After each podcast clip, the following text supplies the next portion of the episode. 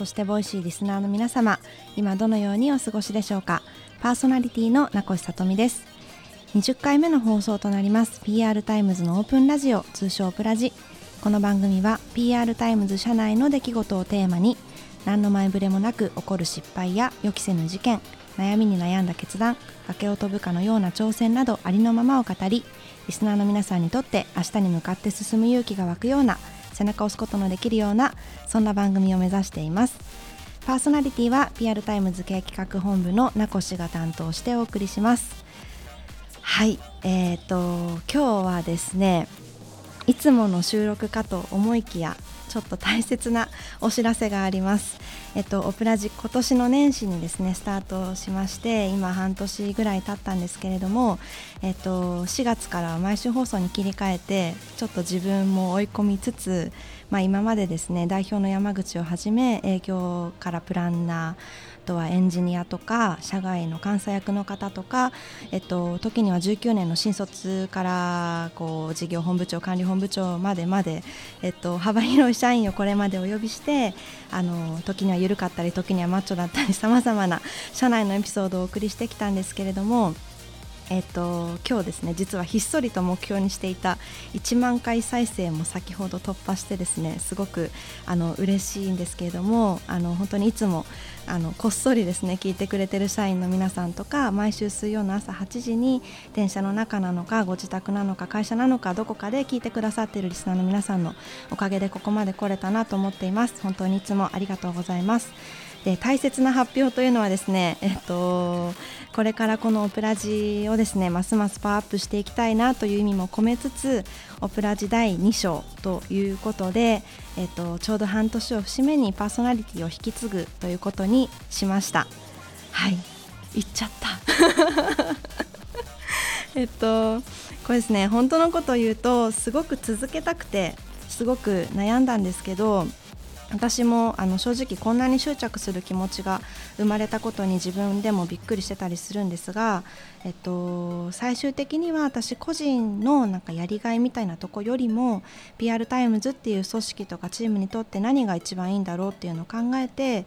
で組織の力になりたいなっていう気持ちの方が上回ってもう次の人に託そうっていうことを決めたっていう形になります。はいあの密かにですねなんか Voicy のサウザーさんとか DJ のビーさんを超えたいっていう野望も持ってたんですけどもう今はそれは消えていてもう次のパーソナリティがですね、あの一番好きなやり方で一番ワクワクできる目標を持ってえっと、リスナーの方たちにとっての価値を追求していってもらいたいなというふうに思ってます、まあ、パブリックファーストなんではい。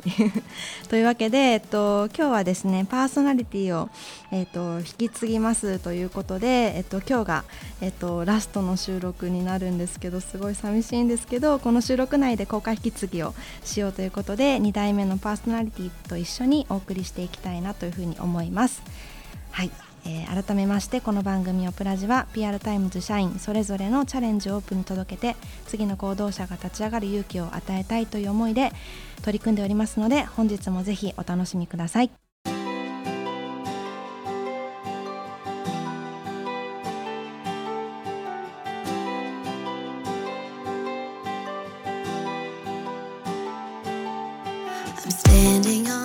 それでは2代目のパーソナリティをご紹介いたしましょう。コミュニケーションプランニング本部の、えー、小林保さんです。小林さんよろしくお願いします。よろしくお願いします。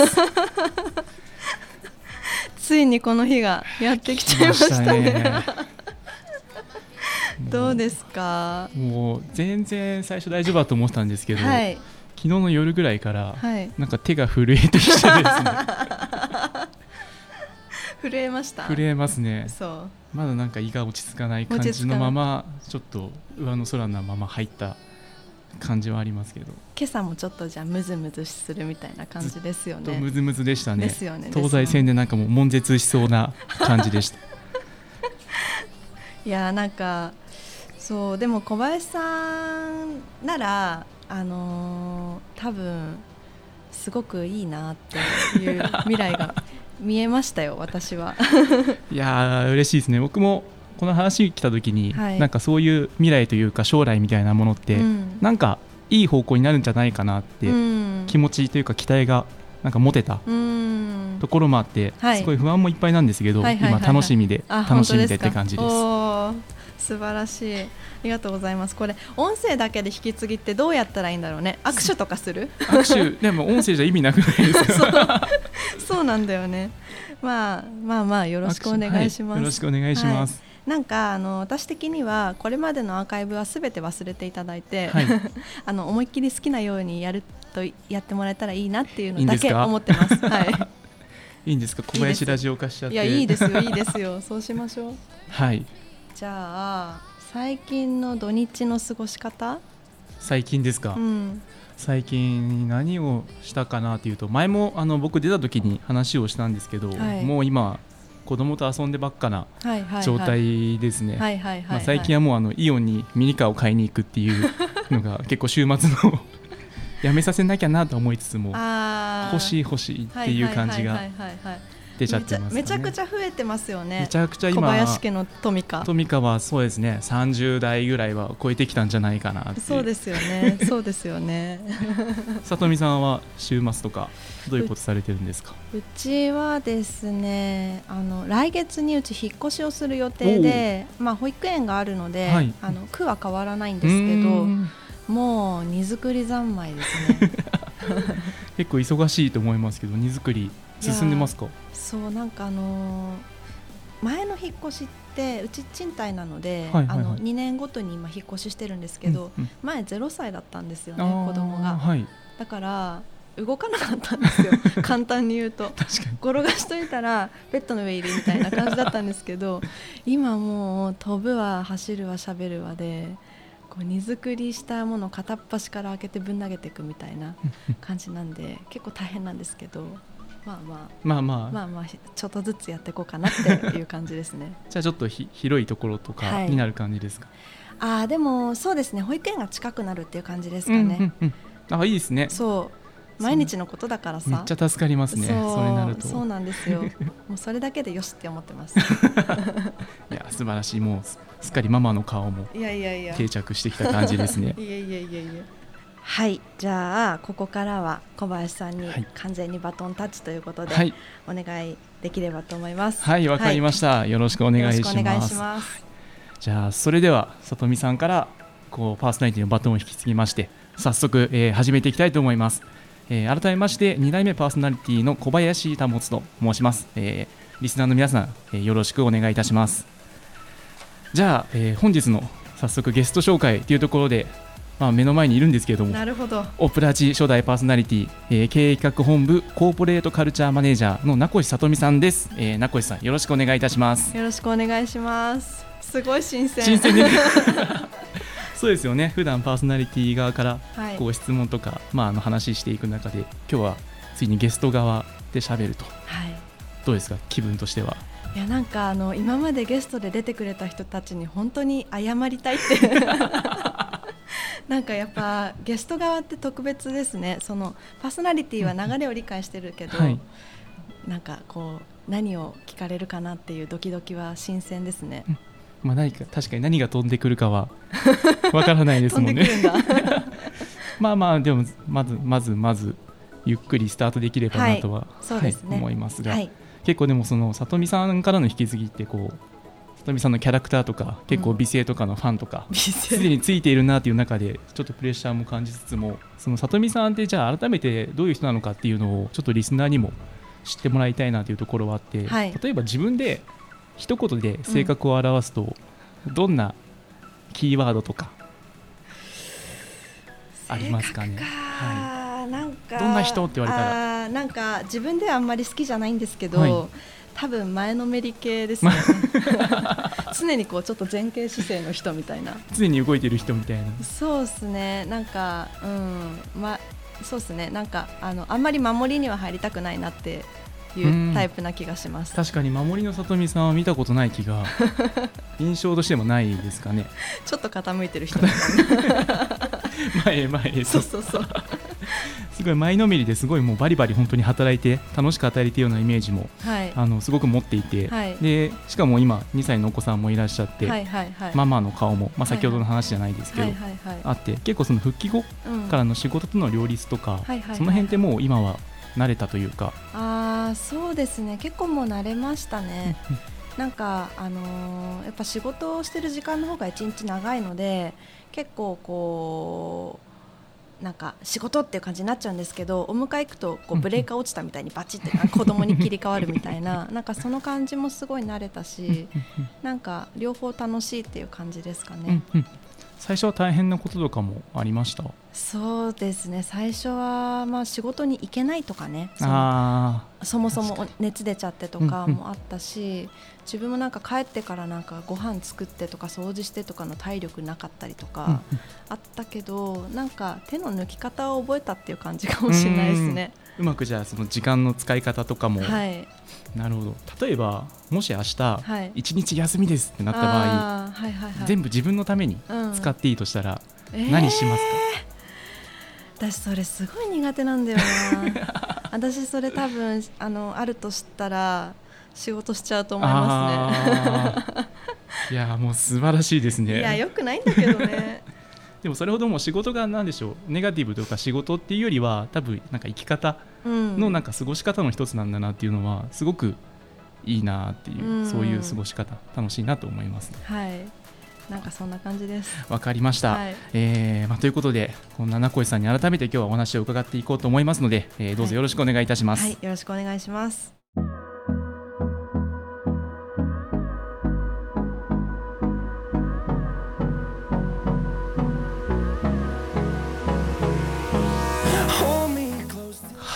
えー、それでは改めてゲストの里見さんにいろいろ聞いていければと思うんですが、はい、えー、まずは里見さんは今入社して大体どれくらいになるんですかね？えー、っと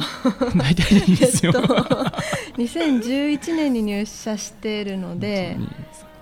8年もうすぐ9年目に入るって感じですかね。9年目くらい、はい、その入社までのキャリアとか、はい、まあ、どんなことをしていたのかみたいなところも教えてもらえますか、はい、はいはいえっと、1社目新卒で入社した会社は、はい、広告の会社で、えっと、デザイナーと営業が半々ぐらいの会社だったんですけど、うんうん、そこで、まあ、印刷の制作物とかウェブの制作物とかを、えっと、作る会社でしたと。で営業をやってましたね。なんかあの地図片手にあのひたすらビル回るみたいな感じの営業をずっとやっていて。はい。うんであの新しい事業を立ち上げたいっていうので飲食店をこう開くみたいなプロジェクトになり、はい、なんかやりたかったことと違うんだよなと思って 転職を考えて、はい、えーと、PR タイムズに入社してますね飲食店開業ってどんなことするんですか？いやもうなんか青天の霹靂っていうか え？みたいな感じでそのプロジェクトもあの経験者がいたプロジェクトじゃないんですけど、例えばテナントはもう決まってたので、うん、えーと、レシピですよね、はい、レシピ。そもそもどんなメニューをどういうもう本当にだから冗談じゃなくて醤油小さじ1とか全然やって 秘伝のタレみたいな。作ってたし。何しに入ったんですそうそうそう。作ってたしあとはアルバイトの採用とか、はい。うん、あの厨房の設計とかオペレーションを作ったりとかして、うん、まあ、なんとかオープンできたんですけど、はい、すごいやっぱ大変でしたね、うん、全部自分たちでっていう。あそんなところもやってたんですね、はい、じゃあ何やってるのかも分かんなくなってきちゃったそうですね。で営業自分の広告のクライアントの営業しながら、はい、なんか7時朝7時にビラ配るみたいなあの飲食店のね とかやっててなんかだんだんこうやりたかったこと、はい、特にその時期ってすごくこう仕事っていうものに憧れで就活をしている時期だから、なんか私がやりたかったことってなんだっけなっていうのを自問自答して転職を考えたっていう感じですね。なるほど。それで今の当社、まあ、PR タイムズに入社したその背背景というか、なんか理由みたいのってどの辺にあるんですか、ぶっちゃけ、はい、もうあんまり覚えてないんですけど。昔のことですからね。そうでもねえっと今 PR タイムズが10人ぐらいの時に入社をして、はい、オフィスもこう角っこの時代、うん、ワンフロアの角っこの時代だったんですけど、はい、なんか広告をやり続けたかったんですよ、本当は。うん、でも PR っていうものの、えっと、事業の話を面接の場で聞いて、はい、すごくこう面白そうだなって感じたのと、うん、なんか人もやってることも自分に合うかもしれないって思って、うん、半ば直感で決めたっていう感じですね。なるほど。合うかもしれないと、直感で。なんかずっと頑張れるかもこの会社でっていう気がして確かにそのまま今もっていう感じですもんね、ありがたいですよねちなみに入社してからはどうでした？その直感は合っていたのか？えっと、初めから持っててたわけじゃなかったかもしれないですね、はい、最初はセールスマーケティングで、うん、まあ、セールスですよね、はい、あのみんなやってると思うんですけど配信サービスをお客様に提案するみたいな仕事をしてた数年間とかでなんかでもなんかちょっとずつそれが増してったって感じかもしれないですね、はい。うん、なんかお客さんが喜んでくれてなんか嬉しいなって思ったりとか、うん、なんかその積み上げの中であなんか楽しかったなずっとっていう感じですね。素晴らしいですね。楽しそうに働いてますよね。まあでも、はい、最初セールスから、えー、その後結構里見さんは割と部署移動とかしてるかなと思っていて、はいはいはいね、セールスの後はプランナー、プランナーですね。一緒でしたね一時期ね。あそうですね。そうですよね。僕もプランナーセールスかプランナーにあそうですよね。移動したので、うん、どちらでもそれぞれ里見さんとはかぶってた時期は。そうですよね、はい、そうプランナープランナー多分1年ちょっとぐらいやってそこから産休育休暇をいただいて、はい、今経営企画本部っていう感じですかね、うん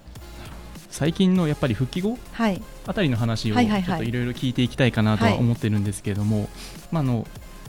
さっきの話でもちょっと仕事と育児の両立の不安とか、いろいろあるかなと思ったんですけど、はい、その復帰した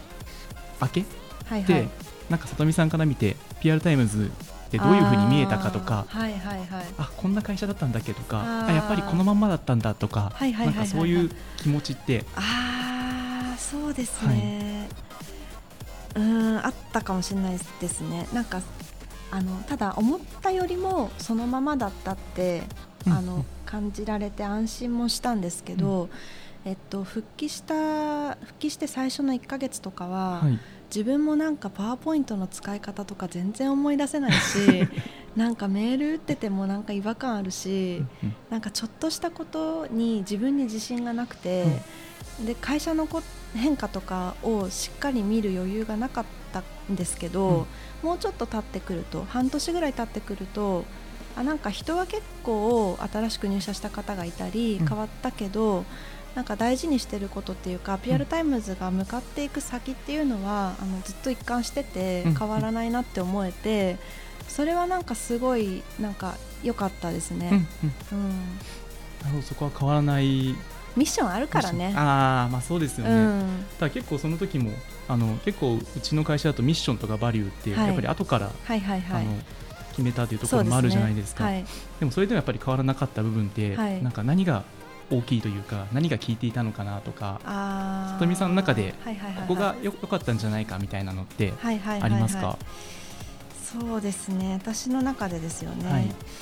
なんか、まあ、これ最近思ってることなんですけど多分あのミッションを自分の言葉で話せる人が増えたんだと思うんですよ。そのなんか結局そのそれを自分の仕事でこう表現したり自分の言葉でこう人に伝えられる人がいないとそこって強くなっていかないと思ってて、だから個人の力のが集まってそうなってたのかなって思っていて、もちろんあの全員同じぐらいってわけじゃないと思うんですけど、はい、なんかあなんかこの人の発言って私も元気出るなとか、うん、なんかそういうのに出会える瞬間がなんか増えてた増えてたなみたいな、増えたなって思えたのはなんかそれだったのかなっていう気はしますね。うんで今里見さんはまさにそのカルチャーを浸透させるコーポレートカルチャーマネージャー。そうなんですよ。そう。私の仕事だからねそれ。と思うんですけども。これでもカルチャーってなんか目に見えないものとかじゃないですか。なんかそれをこう具体的に何かをして浸透させていくってすごくなんかパワーいるというか大変なことなんだなと思うんですけどなんかその例えば業務をどんな業務を普段していてでそこでちょっと大変だなって思うこととかってありますか、えー、っとそうだな。みさんは何をしている人なんですかね。そういうことだよね。えっとね業務の話をすると結構幅広いんですけど、共通項としては。えー、っと外向きに仕事をしたいなと思っていて、なんかカルチャーの浸透っていうことは私はあんま好きじゃないんですよ。はい、なんか浸透ってこうなんかなんだろう上から目線というか。うんうんなんかバリューとかもやっぱ会社のこう決まったものみたいな感じのものになりたくなくて、どっちかっていうとこうみんなの隣にあるものというか、あの迷った時に立ち返れるものみたいなイメージがあるから、なんかそれをこうあの渡していくっていうかそのなんなんていうんですかねみたいなことだなと思ってて、でそのやり方、えっと、具体的なそのどういう施策なのかっていうものはその時々でやっぱ違うんですけど、誰に向かってこう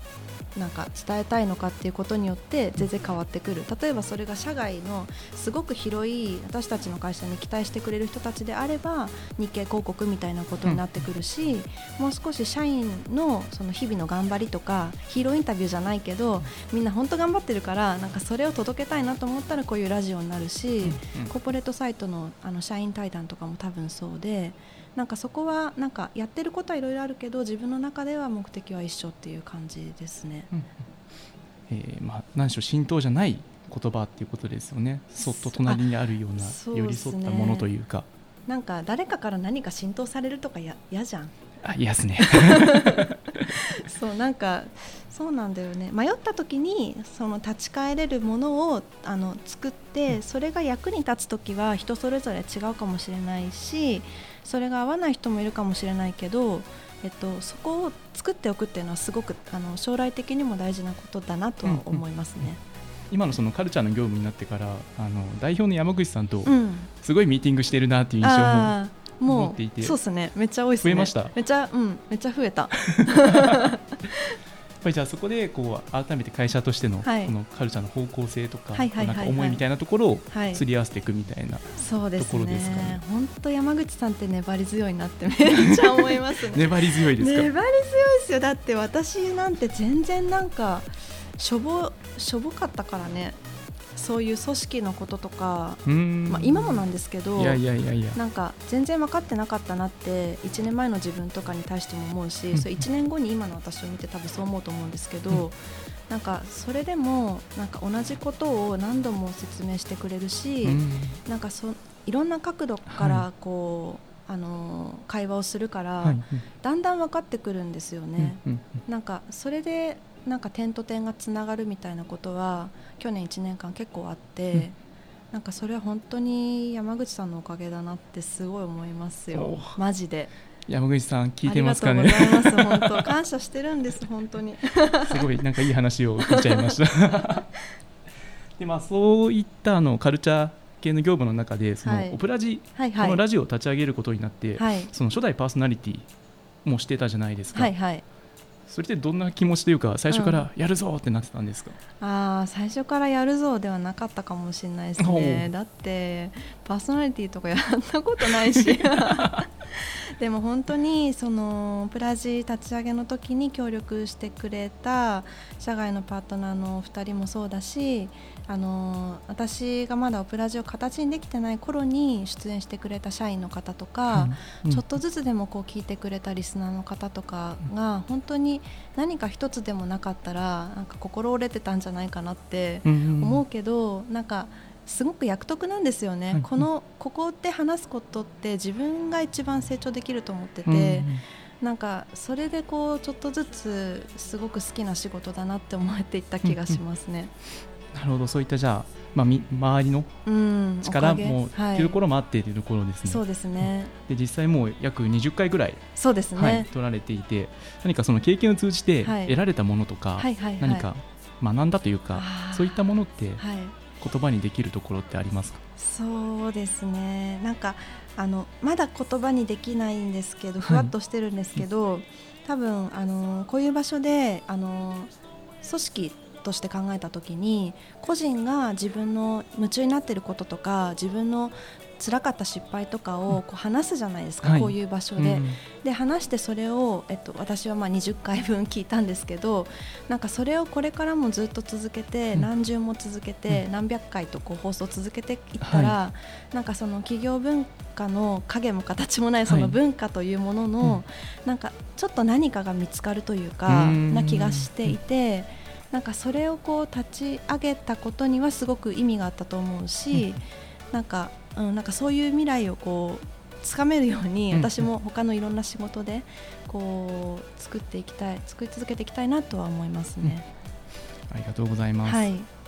でまあこうしたラジオも含めて結構い。ろいろな活動もあって、はい、あの、はいまあ前、直前の社員総会で、はい、さんって MVP を MVP をはい、はい。えー、受賞したじゃないですか。ありがとうございます。そうでしたね。確か記憶たどると、うん、以前もなんか取ってました。えっ、といつだっけな、ね、結構前。14か5ぐらい4かな、うん、に1回取りましたね。でその時と、まあ、比べてというか、はい、今回はその絶対に取りたかったっていう思いもあると聞いてはいるんですけれども、はい、やっぱそこの思いというか、はい、どういう気持ちで今回そこに当たったというか。あとですね。なんかあのーそもそもすごすごい無力感とともに 復帰しているのでえーと、何が何でも会社の力になりたいっていう思いはあってで MVP にこだわったのはなんかそれをこう一つの形にできたらなんかあなんか自分ももっと頑張れるかなとかなんかそういうメッセージになるような気がしてたんですよね。あとはやっぱり子供がいるから仕事を頑張れるっていうのはすごくあってなんか子供の生きる未来をさやっぱ考えるじゃん親だと、はい、そうですね。もうそればっかになりがちです、ね、そうそう。なんかそこのためになる仕事をしてたいって思った時になんかこの1年目でやっぱ取りたいなって思って取れたことはなんか親になったからこそ嬉しいっていうのはなんか30%ぐらい増したなっていう のなんかありましたね。なんかちょっと自分のエゴ的なとこもあるんですけどだから嬉しかったですね。いやいいですね。実際それで本当に取って活躍してるってすごいかっこいいことだなとも思いながら。イクメンのパパさんも撮りましょうよ。頑張ります、ね、じゃ最後に1個だけ、はいはい、そんなさとみさんがこれから挑戦してみたいことって何かありますか、難しいよね、ね、この質問今までいろんな人にしてきたけどさ、はい、聞きたくて聞きたくて聞きたくて。とそうですね。挑戦で言うとあの他の会社になんかよくわかんないけど PR タイムズの組織ってすごいねって言われたい。みんながすごいねって言われる組織を作りたいですね、なんかそのための方法を全部見えてるわけじゃないんですけどなんかこれかもなって思えるものをあのやり抜きたい、やり抜き続けてたらきっと見つかるんじゃないかなと思ってるんでなんかあの頑張りますっていう感じで。超すごいと。抽象的だけど。いやいいと思います、そういったところをちょっと僕も一社員として人が意識していきながら、ありがとうございます、ありがとうございます。頑張ります。はい、はい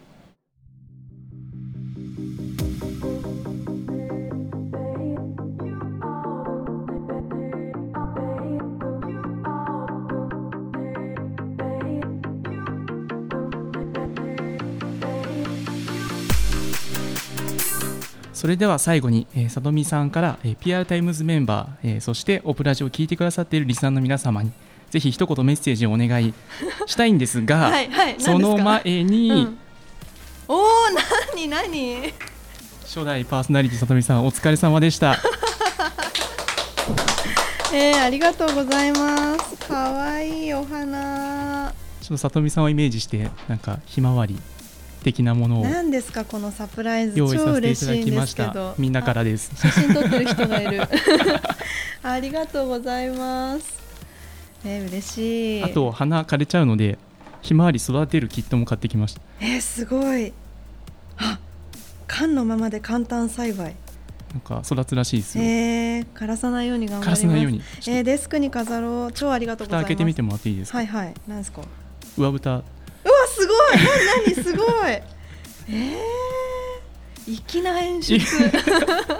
若干気持ち悪い演出をしてみました。缶の裏にあの私のあの写真が貼られているというまさかの 展開に驚いてますけど。後でどこかしらでアップしておきます、ね、あありがとうございます。嬉しい。改めてお疲れ様でした。頑張ってきてよかった。じゃあその流れで、はい、はい、あの聞いてくださっている皆さん、はい、メッセージと、はい、あとちょっと僕にもアドバイスとかエールを一言もらっていいですか？そうですよね。えっとまずじゃあ Voicyのリスナーの皆さんにあの本当にオプラジであの PR タイムズっていう会社の社内の出来事をあの話す番組としてスタートしてるんですけどあの正直他の会社の社内の出来事ってあの興味ないじゃないはずであの自分とのそのなんだろうそれを聞く意味とか聞いてよかったなって思える価値とかを作れないとあのやっていけないなっていうプレッシャーすごくあったんですけどそれでもこうリピートして何度も聞いてくださってる方とかがいてすごくそれが本当に冗談じゃなくて一つ一つ励みになってなんかこんなにこう ここまで来れたなって。あ泣いたりとかしちゃいけないよねこういうのって。いいですよ。っていうあの感じな本当にありがとうございます。これからもっとですね小林くんがパワーアップさせてくれると思うんで、えっと、楽しみにしていてください。で小林くんに対してはなんか私はもうコーポレートの仕事をしてあの楽しくなっていける人って誰だろうってあの思った時に小林くんがすごく思い浮かんでなんかイクメンっていうあの最強の門構えを持ってるんですけどなんかその奥にはなんかすっごくいい意味で腹黒いっていうか。そう。あのいい腹黒さがあるんですよね。なんかそれも含めてなんか私よりももっと社員の良さとかあの魅力っていうのを引き出せるなって思っているのでなんか本当にこれまでの放送にあの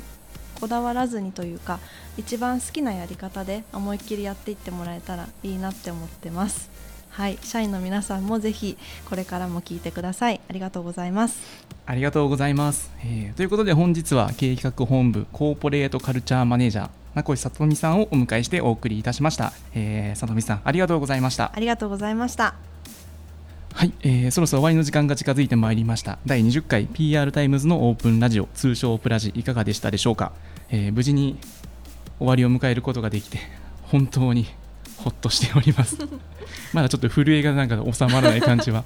ありますが。でやっぱり里見さんのこう人柄だったりとか仕事に対するその姿勢とか思いとかすごくなんか力になる感じだし